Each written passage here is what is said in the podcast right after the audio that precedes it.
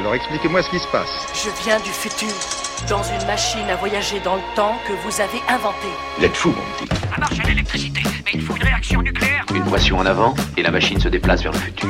Une pression en arrière vers le passé. Bon, très bien. L'anachronique culturelle, Vers l'infini Mathilde Serrel. Atterrissage réussi en 1642.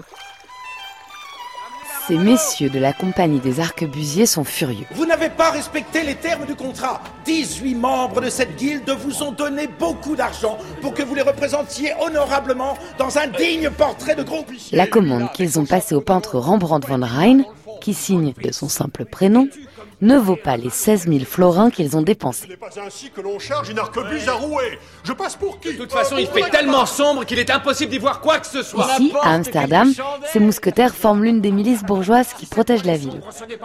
Seulement, c'est à peine si on les reconnaît sur le tableau. Où est Willenbourg? À part le chevalier Franz Banningcock dans son habit noir et le capitaine Willem von Rudenbusch en dentelle blanche. Regardez le portrait que vous avez fait de Vermillich. On dirait un, un clown échappé d'une farce de la dell'arte. De plus, là où on attendrait de garde civile une posture hiératique, ils sont représentés dans une sorte de désordre. Tous regardent de part et d'autre et jamais dans la même direction. On dirait qu'ils sont déjà en mouvement alors qu'on ne distingue aucun ordre de commandement.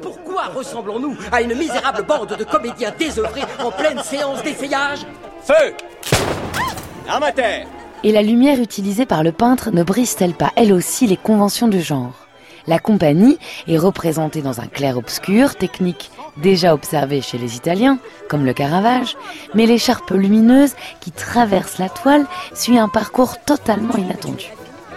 Que fait d'ailleurs, au milieu des gardes, cette petite fille qui reçoit la lumière des cieux? On raconte qu'elle a le visage de la femme de Rembrandt, Saskia, qui vient de mourir. Enfin, quelle est cette drôle de chimie dans la peinture, qui alterne entre trouble et exactitude Ce Rembrandt fait son chemin. Oui, mais peut-être n'est-il pas fait pour un pareil sujet. Oh, moi je dirais que son orgueil le pousse à ignorer les leçons venues de France et d'Italie.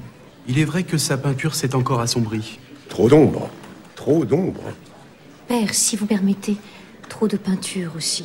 Visiblement, il finance ses propres recherches esthétiques aux frais de la princesse. Enfin, des arquebusiers. Espèce de sale foutu barbouilleur présomptueux Tu l'as au diable D'ailleurs, au lieu de se conformer au blockbuster des scènes bibliques, il s'est lancé dans de rares représentations de l'Ancien Testament. Certains commanditaires lui reconnaissent son talent d'interprétation, mais Rembrandt est allé trop loin. La composition de cette scène offre aux gardes une transcendance, un ailleurs qui concurrencerait presque le divin. Qu'est-ce que j'ai disais Vous parliez de l'idéal. Ah oui, l'idéal, oui. Il faut se garder des grands élans d'esprit. Ce n'est pas prendre les choses par les bons bouts que d'aller chercher Dieu dans les nues. Où le chercher alors? Dans l'humble chair de l'homme. C'est dans l'épaisseur des choses que je veux chercher Dieu.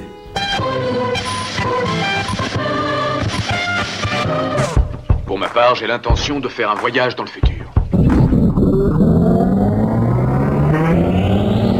Transportation réussie. Vous êtes de retour au 21e siècle. Ce que l'on peut dire, trois siècles et demi plus tard, c'est qu'avec la compagnie de Franz Banningcock et Wilhelm von Rittenbusch, dite la ronde de nuit, qui est en fait une ronde de jour dont la matière s'est obscurcie, Rembrandt ne s'impose pas tant comme ce peintre qui brise les codes. Il devient celui qui invente un nouveau statut pour l'artiste. Anne Chalard Philodo, historienne des idées et des représentations. Il ne contestait pas tant l'ordre institutionnel, le fait qu'il y ait une garde civile, qu'on lui commande un tableau, mais il entendait faire de ce tableau avant tout une œuvre d'art, une œuvre créatrice, une œuvre inventive, une œuvre éminemment politique. Il sera plus tard récupéré par la Société des artistes hollandaises. C'était en 1956. Des artistes ont investi la salle où était exposée euh, la ronde de nuit pour revendiquer euh, des subventions plus élevées au monde de l'art.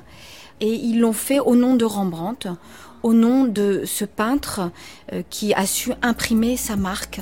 Proposer sa propre mise en récit et ses sujets personnels. Au-delà des goûts de l'époque et des canons de représentation des mécènes, c'est affirmer déjà l'autonomie de l'artiste moderne. Et en cela, tous vont se reconnaître en lui. C'est pas un anticonformisme. Euh, à aucun moment, euh, Rembrandt n'a laissé entendre qu'il souhaitait euh, battre en brèche tous les codes de l'époque, qu'il les fustigeait. Non, c'est juste que ce n'était pas sa manière à lui et il souhaitait faire autrement. En fait, ce qui va ensuite advenir, c'est un nouveau rapport à l'artiste. En fait, ça, ça va se construire au cours du 19e siècle et du 20e siècle. Un rapport qui ne va pas se définir en termes de réparation d'une réputation entachée. C'était le cas pour Van Gogh. Puisque de toute façon, Rembrandt, il était connu à l'époque. Et puis le tableau, il a été reconnu pour son mérite à l'époque. Mais c'est un rapport qui va se définir en termes de projection, euh, de signification significations qui vont être fonction de la situation artistique et culturelle de l'époque. C'est-à-dire que euh, les écrivains et les artistes du 19e siècle puis du 20e siècle, euh, chacun va lire et interpréter euh, Rembrandt à la lumière de ce qu'il a envie d'y trouver. Pour les romantiques, comme Delacroix, Rembrandt incarne l'oxymore, synthèse du bien et du mal. Pour les réalistes comme Courbet, il est avant tout le peintre politique et affranchi. Pour les surréalistes, c'est le maître de l'ineffable.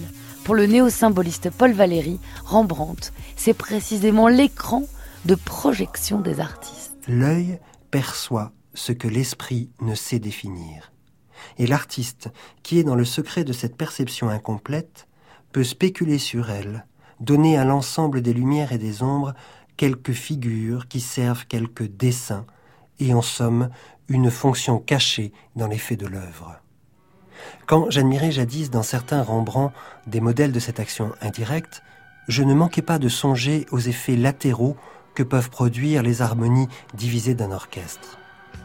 Wagner, comme Rembrandt, savait attacher l'âme du patient à quelques parties éclatantes et principales. Et cependant qu'il l'enchaînait et l'entraînait à ce développement tout-puissant, il faisait naître dans l'ombre de Louis, dans les régions distraites et sans défense de l'âme sensitive, des événements lointains et préparatoires, des pressentiments, des attentes, des questions, des énigmes, des commencements indéfinissables.